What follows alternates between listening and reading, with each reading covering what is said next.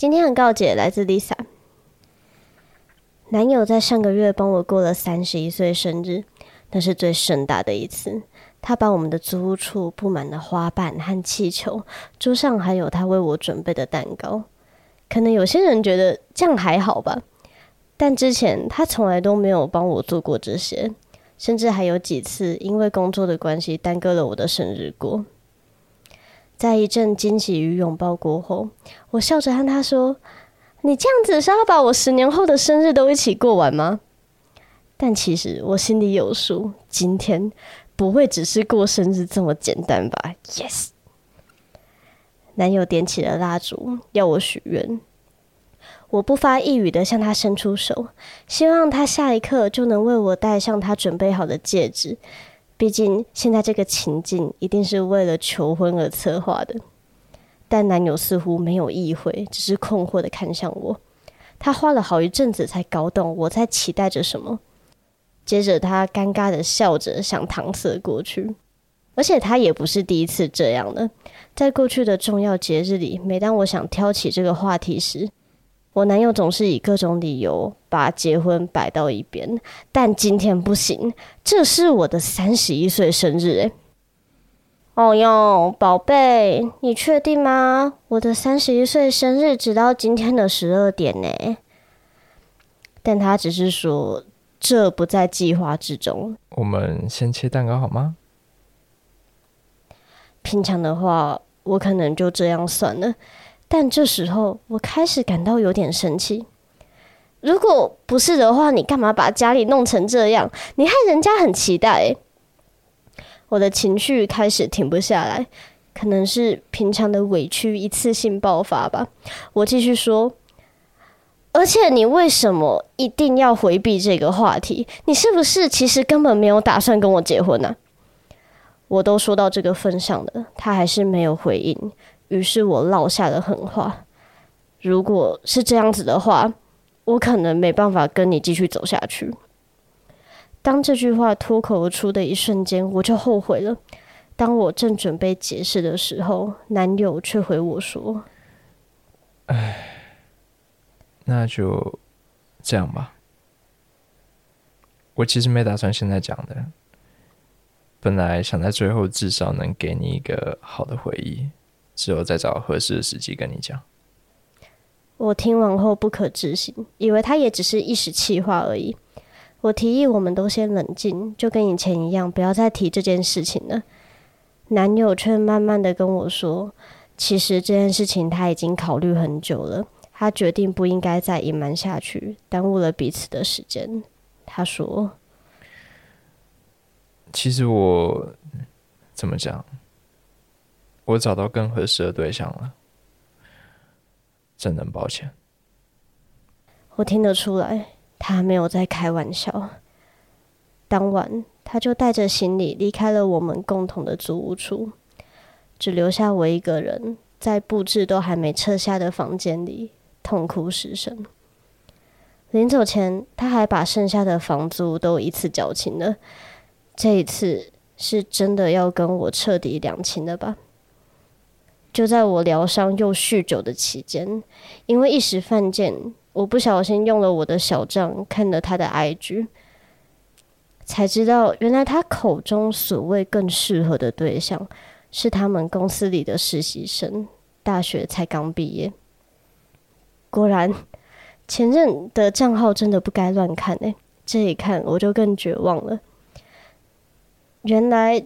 交往七年，在青春年华面前是这么的不堪一击吗？想问伊妮跟耶加，难道女人过了三十，真的只有被挑的份吗？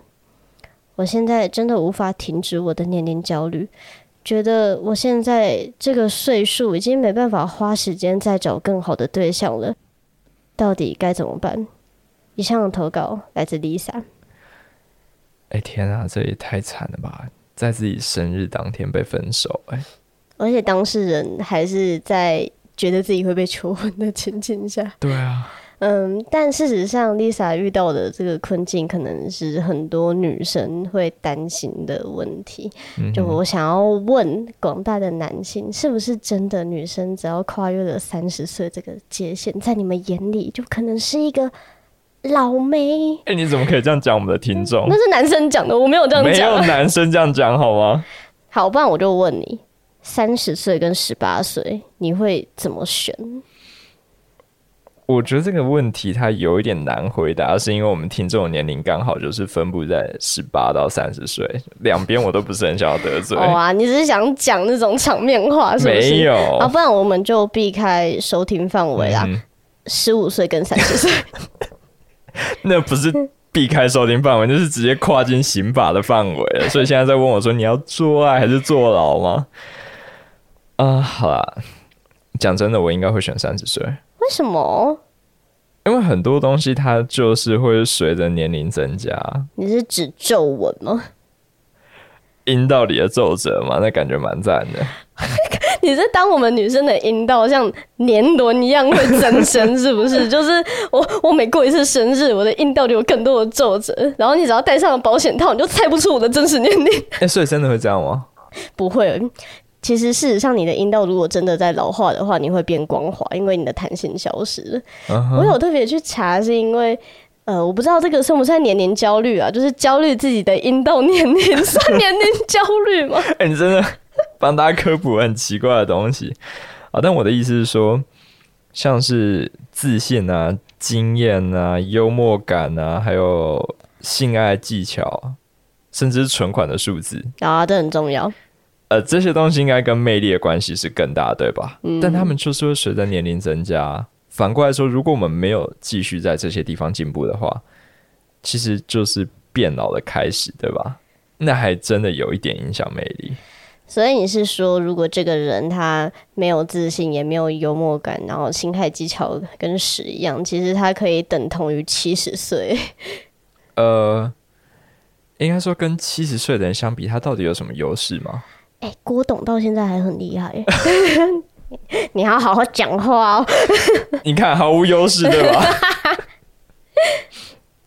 呃，我觉得很多人在三十岁的时候才找到可以走完一辈子的对象，是很正常的一件事情。因为就是到了那个年纪，双方都才更清楚自己要什么，然后也都知道要怎么去经营好一段关系，就是更会谈恋爱了。所以，其实这个时间成本是一定要付出的。我们都需要一段时间，让自己变得更有魅力，更加的成熟。应该说，它是会有回报的。我是想跟丽莎说，这说不定才是游戏正要开始的时间点。我身边真的有一个人，完全破除了我对于年龄焦虑的迷思。嗯、哼他就是一个五十二岁的性感尤物，她是我妈。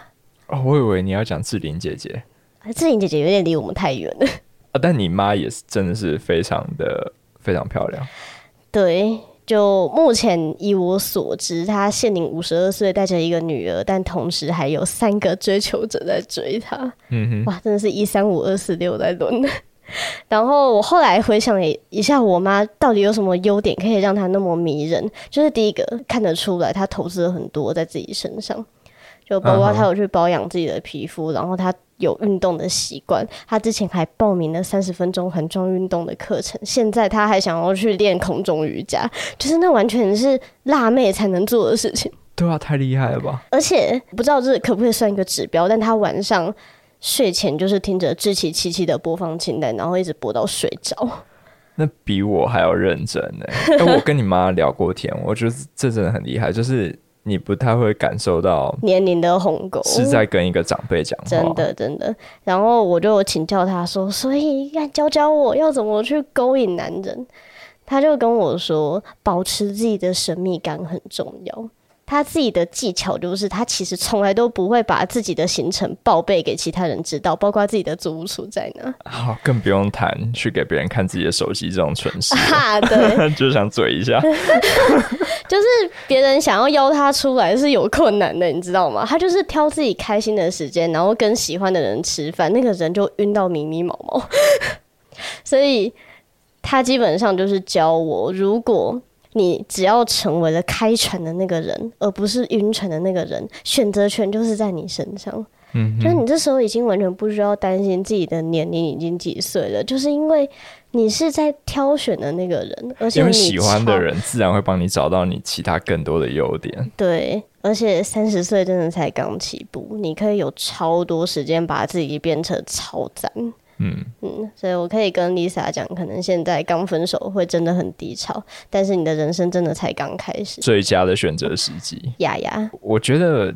其实我们应该区分年龄焦虑跟对人生进度的焦虑，因为我们未必是害怕自己失去魅力或是得到幸福的机会，而是对于自己的进度比别人落后这一点感到焦虑。嗯，很多人都开始晒宝宝照。对啊，就是你有太多东西可以去比了，呃，就是。感情的进度啊，然后有没有买房啊？你现在收入多少之类，就是要别的东西可以太多，然后之后你就会开始比谁老的比较快，谁的关节先出问题，可以想象啊。但说真的，这又是另外一个议题了。如果我们有机会的话，可以再聊。但今天就先分享到这边喽。嗯，拜拜，拜拜。